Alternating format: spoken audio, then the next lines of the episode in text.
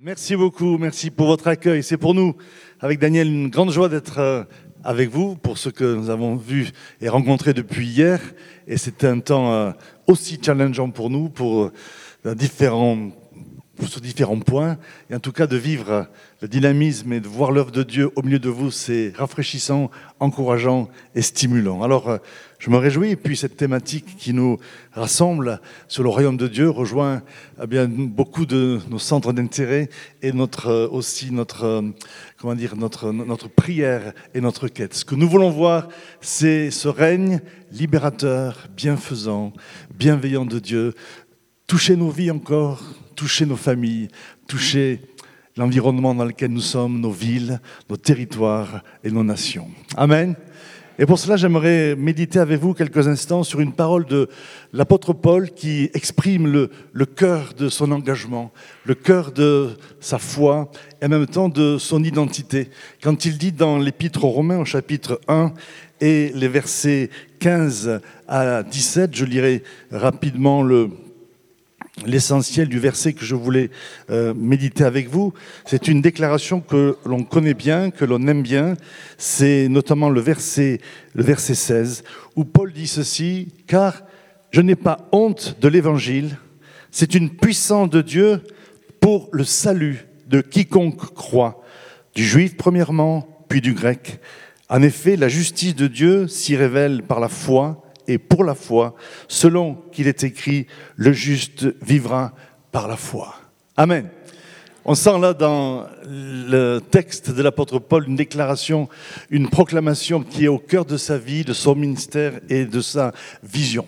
Il n'écrit pas seulement à des personnes qui découvrent l'évangile, même si c'est euh, aussi pour eux que cette parole s'adresse, mais il euh, parle à une église qui est établie, une église qui euh, connaît un certain rayonnement déjà, et à des gens qui sont avancés dans la foi et dans la maturité. Et où que l'on en soit, dans le stade de la découverte de l'évangile et de l'amour de Dieu, cette parole doit nous toucher, elle doit nous rassembler, elle doit nous motiver. Je n'ai pas honte de l'évangile, c'est la puissance de Dieu pour euh, le salut de quiconque croit. Et si on est ici, c'est parce qu'on a commencé ou que l'on désire ou que l'on a déjà vécu cette expérience de la puissance de Dieu qui vient transformer nos vies, nous toucher, nous bouleverser, non pas pour nous détruire, mais pour nous reconstruire, pour nous introduire dans la famille de Dieu, pour nous redonner une nouvelle identité, pour nous libérer de tous les jougs qui pouvaient peser sur nous et qui pouvaient empêcher l'épanouissement, la liberté et la vraie joie. La puissance de l'évangile, nous voulons la voir encore et encore se manifester nous ne cesserons de prier pour que cet évangile continue de gagner du terrain. Dans ces premiers siècles où l'apôtre Paul vivait, le premier siècle de notre ère, cet évangile a bouleversé des cités entières, des villes, des territoires, des pays, des nations, des, toutes les sphères de la société.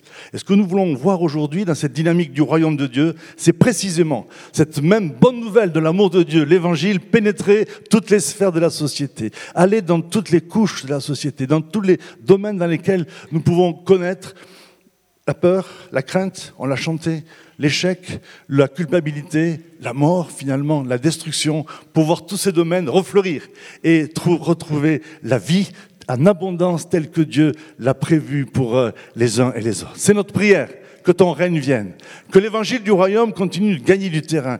Et pour ça, on a besoin de le vivre, de l'expérimenter, et puis de le laisser encore, de le découvrir toujours plus. C'est ce que je vous propose pendant cet après-midi, pendant quelques instants. Comment comment encore et toujours mieux libérer, vivre et libérer cette puissance de l'évangile.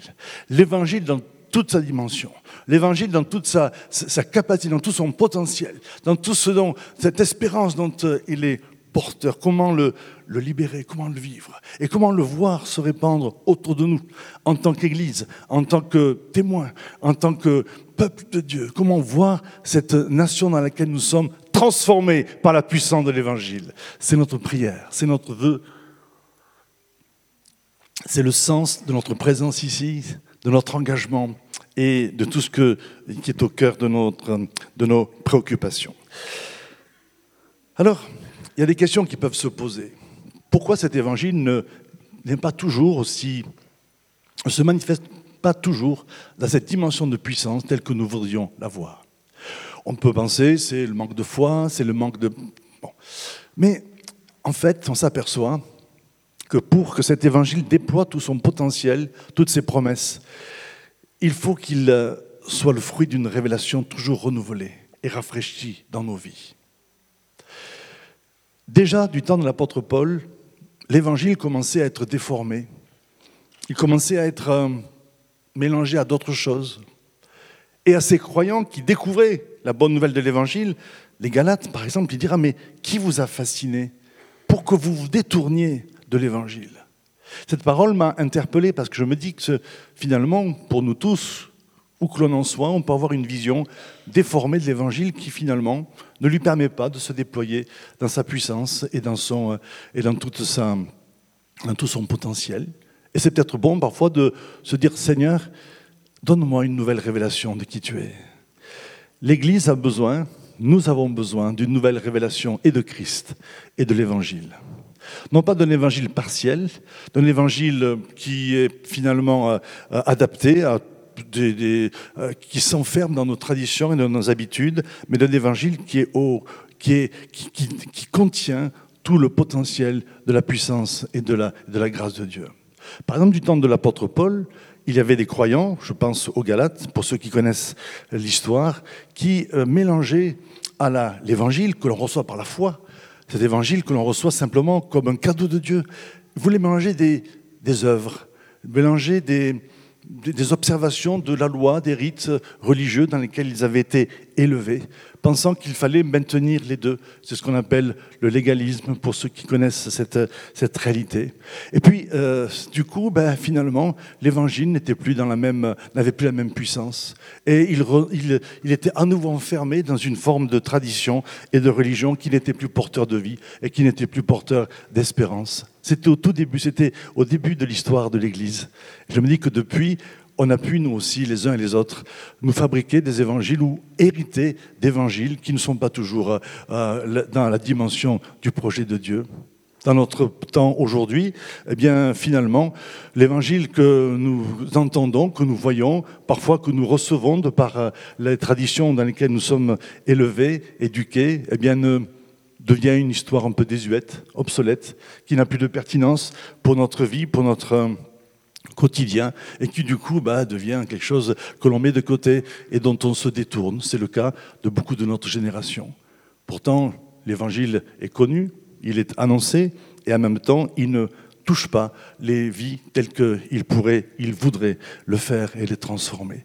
Alors il est important qu'on soit dans une attitude qui consiste à dire Seigneur, aujourd'hui donne-moi une nouvelle révélation de qui tu es une nouvelle révélation de Christ. Et l'évangile, que pour aller vite, plus vite, euh, pour avancer, l'évangile que le Seigneur est venu nous annoncer, c'est l'évangile justement du royaume de Dieu. C'est la bonne nouvelle du règne de Dieu. La bonne nouvelle du règne de Dieu dans le sens où le Christ est venu pour nous libérer de toutes les oppressions, de toutes les tyrannies dans lesquelles le péché, les ténèbres voulaient nous enfermer et pour nous amener dans une pleine liberté et un plein épanouissement. L'évangile du royaume de Dieu. C'est pas l'évangile du Jésus répond à tes besoins même si Jésus veut répondre à nos besoins. Mais parfois, on, se construit comme ça un évangile qui, finalement, tout en étant partiellement juste, ne recouvre pas tout ce que Dieu veut faire. Ce n'est pas l'évangile du succès, ce n'est pas l'évangile de la prospérité, ce n'est pas l'évangile de la bénédiction à tout prix, ainsi de suite. C'est l'évangile de la bonne nouvelle du règne de Dieu dans laquelle euh, nous entrons dans un nouvel univers, celui de son royaume, celui de sa présence, et dans lequel eh bien, euh, nous découvrons toute la, la, dimension de son autorité, de sa puissance, de sa bonté, de ses projets, et un évangile qui touche tous les domaines de notre vie.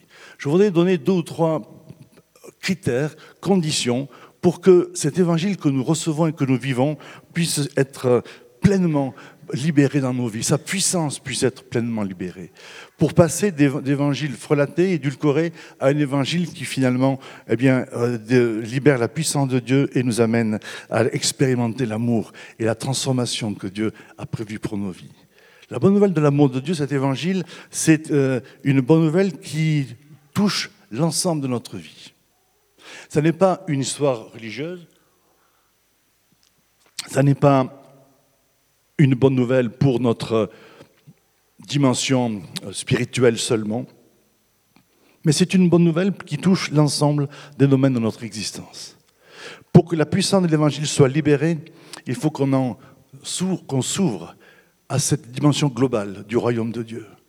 Il n'y a pas un domaine de nos vies, que ce soit nos vies familiales, nos responsabilités sociales, professionnelles, associatives ou autres, nos engagements, nos rêves, nos projets. Il n'y a pas un seul domaine que l'Évangile ne puisse toucher, dans lequel le royaume de Dieu ne puisse venir. On ne peut pas enfermer l'Évangile dans l'histoire, dans un domaine euh, secret de notre vie avec Dieu, dans simplement l'aspect privé. L'Évangile que qui nous est proposé dans l'Écriture, c'est la bonne nouvelle de l'amour de Dieu qui touche l'ensemble des domaines de notre vie. Et parfois, en tant que, même en tant que croyant, eh bien, on peut vivre un évangile qui concerne le pardon de nos péchés, qui concerne notre vie de prière, notre relation avec Dieu, et ne pas voir tout ce que Dieu a prévu pour l'ensemble des autres domaines de nos vies.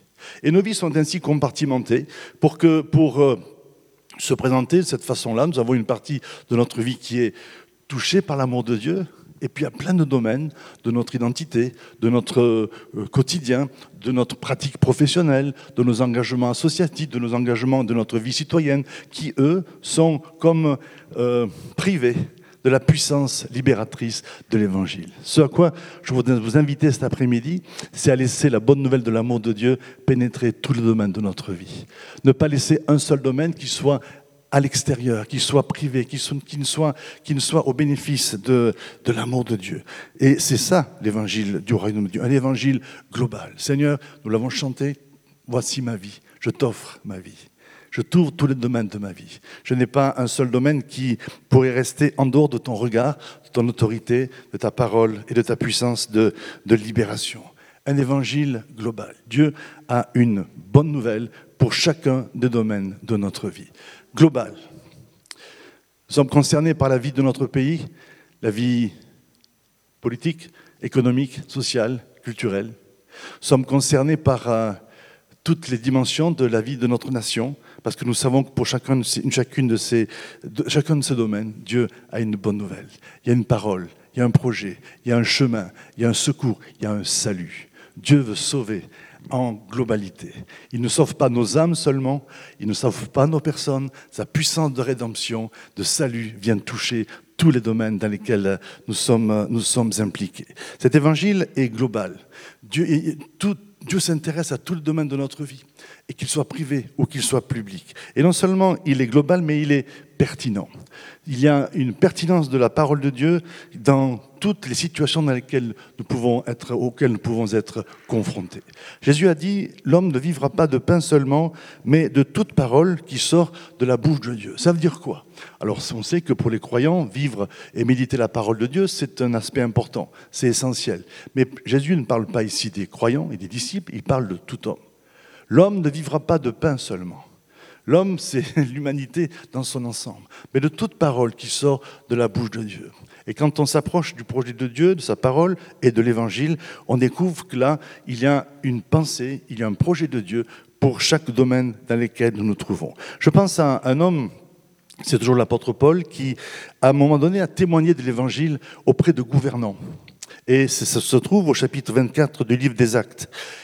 Cet homme, Paul, qui n'avait pas peur de l'évangile, était là, en ce moment de sa vie, enfermé dans une prison euh, à cause de l'évangile, à cause de sa foi.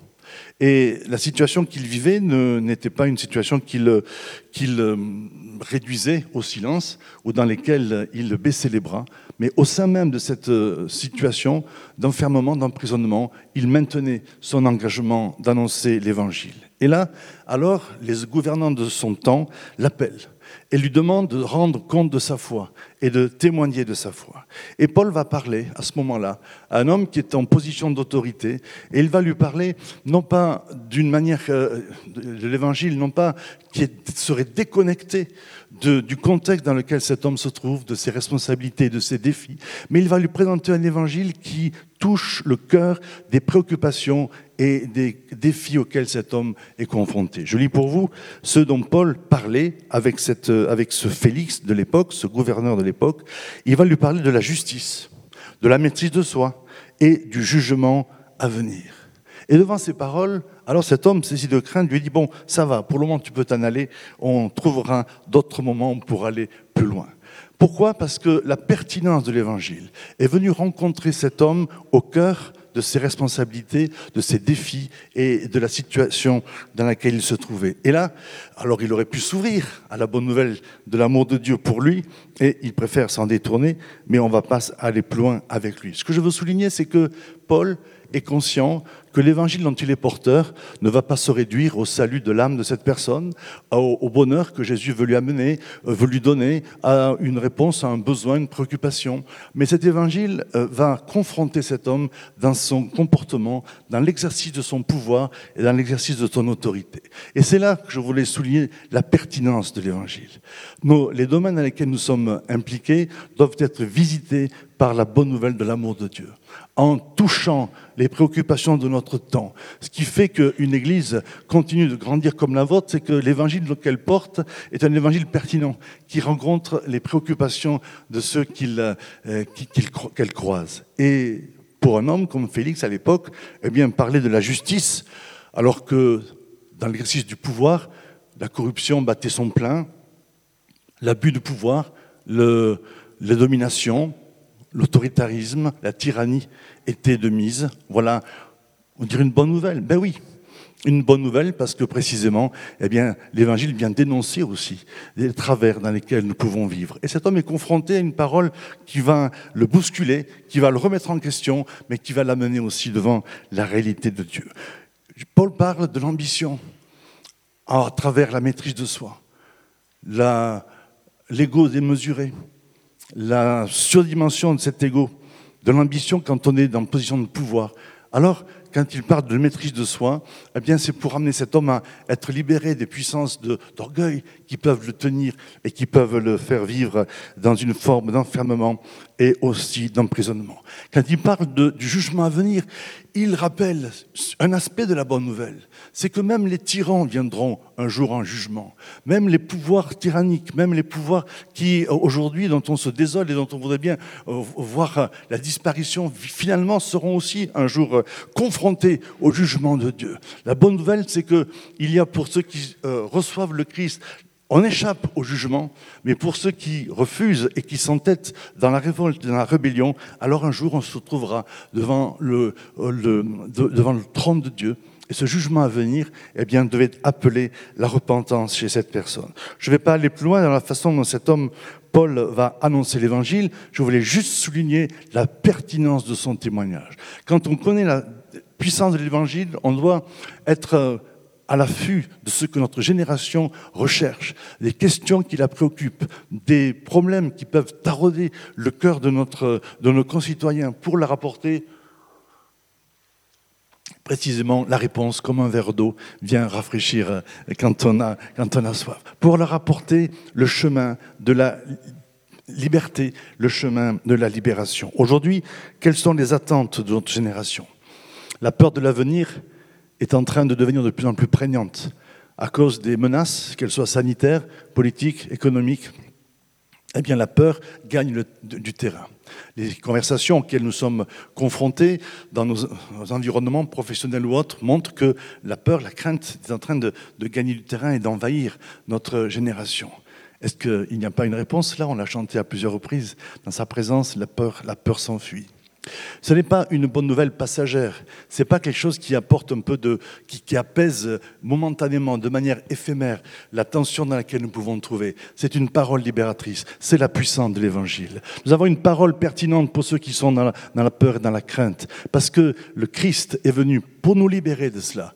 La crainte, c'est le signe de, le fait d'être éloigné de Dieu. C'est le signe de, de fait de ne pas être enfant de Dieu. Les enfants de Dieu échappent à la crainte parce qu'ils deviennent ces enfants qui jouissent de la présence de Dieu. Donc, il y a quelque temps, dans ces moments de, confinement, j'écoutais le conseil à la radio de psychologues à qui on demandait mais comment échapper à la crainte environnante dans laquelle on est? Et cette psychologue répondit ceci eh bien, il suffit de se concentrer sur le moment présent et de ne pas se projeter dans l'avenir pour vivre le moment présent paisiblement. Je me suis dit, ben ça c'est bien, mais il y a 2000 ans, quelqu'un a dit ça. Hein. À chaque jour suffit sa peine, ça vous rappelle quelque chose? Et c'est étonnant de voir que cette parole-là, ben, on l'oublie un petit peu. Oh, bien sûr, on emploie souvent l'expression carpe diem pour. Euh, voilà. Mais en fait, on, est là, on a là un aspect de la bonne nouvelle qui, qui libère une puissance de transformation. Notre génération vit dans la peur pour des raisons justifiées, mais la connaissance de l'évangile de l'amour de Dieu, c'est la possibilité d'échapper à la tyrannie de la peur, de la destruction. Et nous avons une parole pour cela. Il y a une puissance de libération par rapport à la peur ambiante dans laquelle nous nous trouvons. Votre Père sait de quoi vous avez besoin. À chaque jour suffit sa peine. On n'est pas là pour se projeter dans l'avenir avec euh, anxiété, mais pour au contraire vivre le moment présent dans la confiance que le Père connaît ce dont nous avons besoin. C'est une parole essentielle, une parole qui est un aspect de la bonne nouvelle de l'Évangile. Le fait que Dieu se préoccupe de nos vies matérielles, de nos vies euh, dans leur globalité, et qu'il sait de quoi nous avons besoin.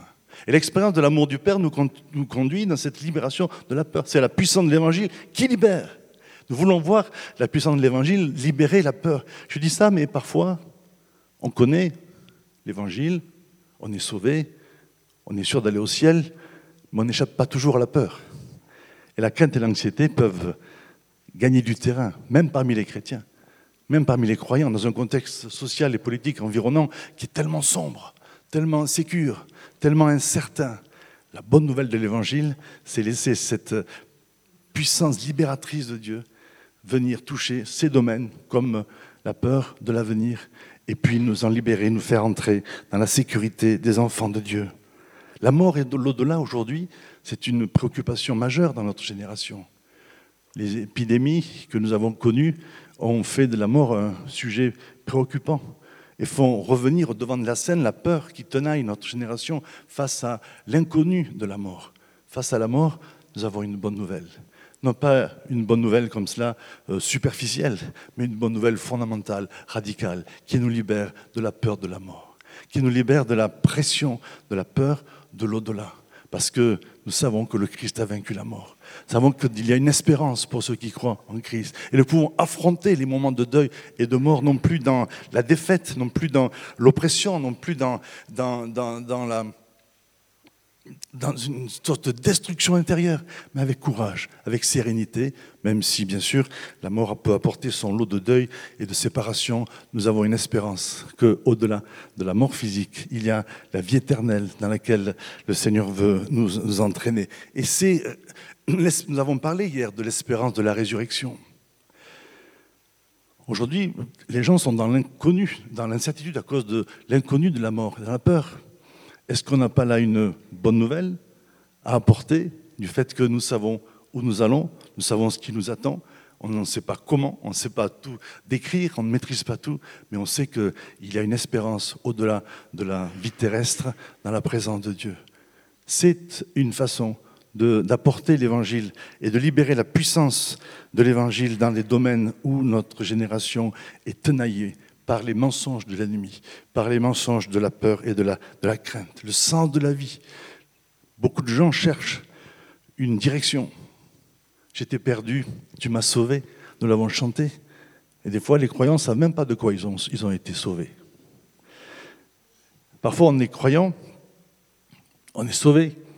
Et j'ai. Comment dire? J'ai tendance à dire qu'on peut être sauvé et perdu à la fois.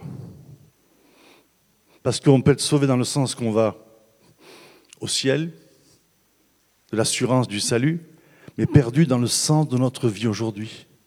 Parce qu'on n'est pas entré dans le projet, parce qu'on ignore que Dieu a un projet pour nous, parce qu'on ignore qu'il y a une parole de l'Évangile libératrice pour les domaines concrets de notre vie, dans lesquels une direction va être donnée, un sens va être donné, et, qui nous et cela nous empêche d'entrer dans notre destinée, dans notre vocation.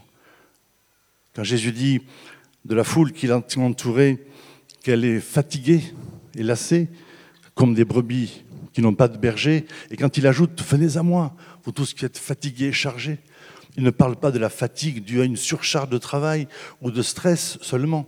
Il parle de la fatigue et de la, de, la, pression, du stress que produit le fait de ne pas savoir où on va, de ne pas savoir pourquoi on vit, de ne pas avoir de but, de ne pas être entré dans sa destinée, de ne pas être réconcilié avec Dieu et d'être racheté par l'amour de Dieu pour devenir un enfant bien-aimé qui vit dans sa présence et qui, à qui le Seigneur donne un sens et une, euh, une vocation pour, euh, pour toujours.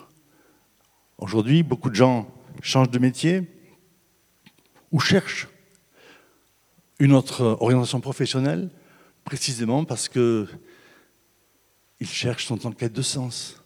L'évangile, être sauvé, c'est retrouver le sens de sa vie, c'est retrouver une raison de vivre, une raison profonde, pas simplement même momentanée, terrestre, mais une raison éternelle de vivre.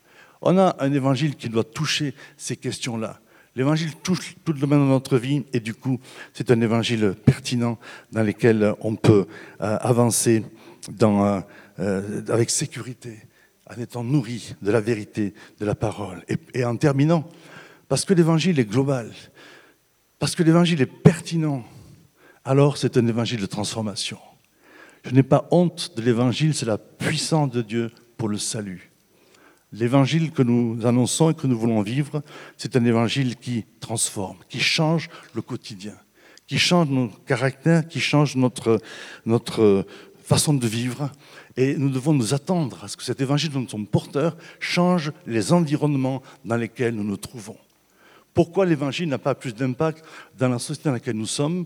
Parce que nous l'enfermons dans une réalité intérieure, privée, euh, secrète de notre relation avec Dieu, sans nous attendre à ce que ce même évangile transforme les environnements dans lesquels nous nous trouvons. On ne peut pas imaginer vivre la puissance de l'évangile, ou en tout cas prétendre la vivre, sans s'attendre à ce que cet évangile transforme la nation dans laquelle nous nous trouvons. Je ne parle pas d'un évangile qui prendrait le pouvoir et s'imposerait de s'imposerait à, nos concitoyens d'une manière ou d'une autre, sur le plan religieux, politique ou autre, mais d'un évangile qui va, au contraire, euh, amener une transformation. Moi, ce par quoi je aimerais terminer, c'est que cet évangile du royaume que nous vivons, dont nous voulons voir la puissance être libérée, nous puissions nous attendre à ce qu'il transforme non seulement nos vies personnelles, mais chacun des domaines de notre vie et les environnements dans lesquels nous nous trouvons. L'apôtre Paul dit aux Philippiens, mettez votre salut en action. Mettez votre salut en action. Philippiens chapitre 2, verset 12. Mettez votre salut en action. Mettez l'évangile en action.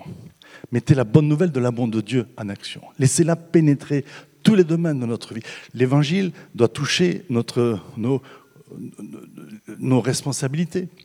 En tant que mari, en tant que père, en tant que grand-père, maintenant, je dois laisser l'évangile transformer le rôle qui m'est donné, transformer ma relation, transformer mes responsabilités. En tant que professionnel, je dois laisser l'évangile transformer ma pratique professionnelle. Je pense que vous y avez déjà pensé et que vous y réfléchissez. En quoi est-ce que l'évangile fait une différence dans ma position de manager, d'employé de, de, Et vous pouvez allonger la liste. En quoi ça fait une différence? Est-ce que j'ai de l'espoir pour le, lieu de travail dans lequel je suis? Est-ce que j'ai de l'espoir de voir l'évangile transformer non seulement mon être intérieur, me donner le bonheur auquel j'aspire, mais aussi transformer mes relations et ainsi transformer le climat dans lequel je me trouve? On est dans un temps dans lequel le climat social est plus que perturbé, plus qu'inquiétant. Les croyants qui sont porteurs de la bonne nouvelle de l'Évangile sont des éléments de paix, des éléments de justice aussi. Et parce qu'ils s'attendent à ce que l'Évangile entre en action dans leur environnement immédiat, alors ils sont des ferments de vie. Il y a une promesse pour, euh, pour être un artisan de paix là où nous nous trouvons. Est-ce que l'Évangile a accès à ma vie professionnelle? Est-ce que je m'attends à ce que demain, tiens, demain c'est lundi, bonne nouvelle pour les uns parce qu'ils sont peut-être de repos, d'autres c'est le jour de la reprise. Est-ce que demain, l'évangile que je vis va avoir un impact sur ma façon de pratiquer ma vie professionnelle, sur l'espérance que j'ai pour euh, le changement de climat de, de la sphère dans laquelle je suis L'évangile euh, est pertinent, je l'ai déjà dit, et nous apporte tellement d'enseignements, tellement de, de, de, pistes pour ceux qui sont dans l'exercice du pouvoir, pour ceux qui sont en position d'autorité. L'évangile transforme en profondeur la pratique de la responsabilité, en évacuant tout ce qui est contrôle, tout ce qui est abus, tout ce qui est euh, autoritarisme, et en faisant de la responsabilité à quelque niveau que ce soit, dans la famille, dans l'église ou dans le travail, en faisant de la responsabilité une opportunité de service, une opportunité de faire grandir, d'apporter la vie, d'apporter la sécurité et d'apporter la confiance. Est-ce que la puissance de l'Évangile a transformé ma pratique de ma responsabilité? Est-ce que le salut est entré dans ce domaine de ma vie? Si oui, alors il va se passer des changements. Je dois m'attendre à ce qu'il y ait un changement. Est-ce qu'il y a quelqu'un ici qui n'a plus d'espoir pour son lieu de travail? Qui serait là environné d'une atmosphère sombre, lourde, dans laquelle ah, on se dit mais qu'est-ce qui va se passer? Eh bien, j'ai une bonne nouvelle, c'est la puissance de l'Évangile. N'ayez pas honte de la puissance de l'Évangile pour voir l'environnement dans lequel vous êtes être passer des ténèbres à la lumière, passer des tensions de la rivalité à l'amour, au pardon, à la justice. Le royaume de Dieu, c'est la justice, la paix et la joie par le Saint-Esprit. C'est un évangile de transformation. Partout, nous sommes appelés à vivre et à rayonner de cet évangile. Alors, la justice vient se mettre en place. Des relations justes. Ah là là, vaste sujet, à tous les niveaux. Pas des relations dans lesquelles je me fais justice, des relations justes dans le sens où je suis au service, dans l'amour, dans le pardon, dans la réconciliation. Et quand la justice s'établit dans les relations humaines, professionnelles, familiales, alors il y a un climat de paix qui s'installe. La paix à laquelle tout le monde aspire, ce n'est pas un vague sentiment comme ça d'apaisement momentané, c'est dû à la pratique de la justice.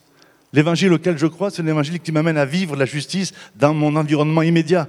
Et parce que cette justice, ces justes rapports les uns avec les autres, fondés sur l'amour, vont apporter la paix, alors le climat va changer les ténèbres vont céder la place à la lumière, à la vie. Et quand euh, la paix s'installe, alors la joie jaillit, elle germe.